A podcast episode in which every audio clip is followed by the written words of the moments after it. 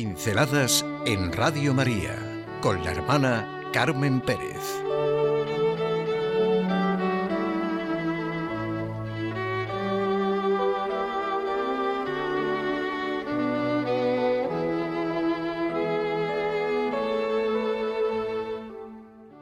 Procurar primero comprender. Tratad a los demás como queréis que ellos os traten. No juzguéis para no ser juzgados. Estas dos propuestas de Jesucristo son de lo más práctico y necesario para nuestra vida diaria. Nos pide que estimemos al otro, que lo valoremos, que lo apreciemos en lo que tiene de más valioso. Es un hijo de Dios, redimido por Él. ¿Cómo será la mirada del Padre sobre Él? Son dos propuestas que producen comunidad entre las personas porque requieren de actitudes fundamentales en nuestra vida ordinaria para la paz y felicidad de uno mismo y de los demás. Por ejemplo, una actitud que parece sencillísima, pero sí, sí. Pues esta actitud es procurar primero comprender. Esa era la relación de Jesús con todos los que se acercaban a Él. ¿No es todo el Evangelio? La comprensión de la humanidad, del hombre para redimirla? Miremos así todos los encuentros de Jesús que se nos narran en los Evangelios. Ya no solo las parábolas del Hijo pródigo, de la oveja perdida, sino también hechos tan concretos como el del centurión, el de la cananea, el de la mujer adúltera, el del ladrón Dimas en la cruz.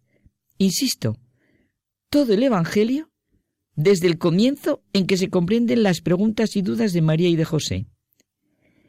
Lo auténticamente humano aunque esté tan lejano de la realidad, es la comprensión, que sólo comienza cuando dejo valer al otro tal como es, cuando no le inserto en mis inclinaciones y aversiones, en mis expectativas y temores. Él es tan él mismo como yo lo soy.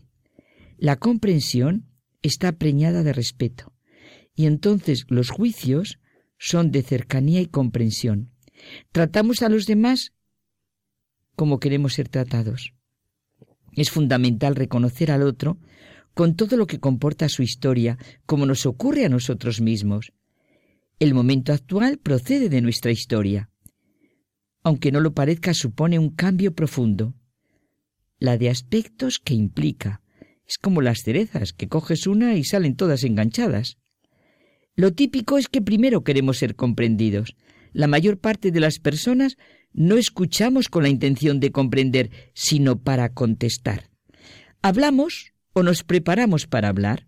Por eso incluso cuando preguntamos, no preguntamos realmente, sino que nos oímos en nuestra pregunta y queremos imponer nuestro punto de vista.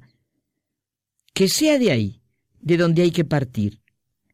El procurar primero comprender implica la empatía esa capacidad de las personas de vivenciar la manera en que siente la otra persona y compartir sus sentimientos. Por eso, Stephen Covey y muchos psicólogos lo llaman la escucha empática. Si observamos cantidad de tertulias y conversaciones, nos daremos cuenta de cómo cambiaría todo si se hiciera lo que se da por supuesto. Primero escuchar, comprender, esas personas que primero procuran comprender tienen una especial sensibilidad para entender las necesidades, los sentimientos y problemas de los demás. Saben ponerse en su lugar y responder correctamente a sus reacciones emocionales. Son personas abiertas, cordiales, receptivas y altamente eficaces. Filtrar todo a través de nuestros propios paradigmas, leer nuestra autobiografía en las vidas de las otras personas? ¿Interpretar vidas ajenas desde nuestras propias reacciones? Nos separa de los demás. Nos hace duros, prepotentes y egoístas. Hacemos daño y nos hacemos daño, porque nos empobrecemos o enriquecemos en función de lo que damos. Y el que hace daño a otro siempre se hace más daño a sí mismo. Quizá el otro sabe reaccionar, y le sirve para superarse. El anticiparse a saber lo que sienten y les pasa a los demás El proyectar la propia película sobre la conducta de las otras personas acaba siendo una tara psicológica. Siempre son los demás los que no comprenden. En una descripción muy gráfica nos cuenta Stephen Covey, este llamado Sócrates americano, el siguiente hecho. Un padre le dijo en una ocasión que no comprendía a su hijo. Sencillamente no me escucha en absoluto. Permítame, le contestó, formular de otro modo esto que dice usted. ¿No comprende a su hijo porque él no quiere escucharle? Exacto, contestó el padre. Permítame insistir. Usted no comprende a su hijo porque él no quiere escucharlo a usted. Es lo que he dicho, respondió el padre con impaciencia. Siempre pensé que para comprender a otra persona, usted necesitaba escucharla a ella, le sugirió el padre. Oh, exclamó, y una pausa muy larga y otra exclamación, y venga a repetir, oh, oh, oh, oh. Pero parece que se le empezaba a hacer la luz. Oh, sí, pero yo lo comprendo. Sé por lo que está pasando. Yo pasé por lo mismo. Lo que no comprendo es por qué no quiere escucharme. O sea, que no tenía ni idea de lo que estaba realmente pasando dentro de la cabeza de su hijo. Echaba una mirada dentro de su propio corazón y su propia cabeza y a través de ellos veía al mundo y a su pobre hijo. Esto es lo que nos ocurre a algunos de nosotros. Estamos llenos de nuestras propias razones, de nuestros propios temores. Nos olvidamos de las personas con las que hablamos o discutimos, que también tienen sus propias razones, situaciones, problemas. Precisamente la escucha empática propone ponerse en lugar de la otra persona, intentar ver la realidad desde su marco de referencia y evitar teñir la conversación con nuestras apreciaciones. ¿Cuántas veces sabemos escuchar realmente a los demás? ¿En cuántas ocasiones somos conscientes de la necesidad que tiene el otro de hablar y ser escuchado? ¿Cuántas veces nos aseguramos de comprender antes de ser comprendidos? No escuchamos algo, sino a alguien.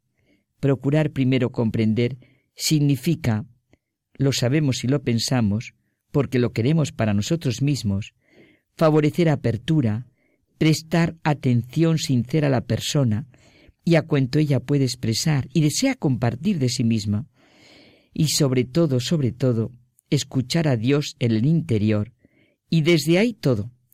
Podemos imaginar la cantidad de problemas y disgustos que nos evitaríamos si supiéramos escuchar a los demás, si no prejuzgáramos, si procuráramos entender sus razones, estar ante el otro con sentimientos nuevos, aprendiendo precisamente de las experiencias sufridas que sólo el amor construye, mientras el odio produce destrucción y ruina, dice Juan Pablo II. Y Jesús nos dice, tratad a los demás como queréis que ellos os traten, no juzguéis y no seréis juzgados.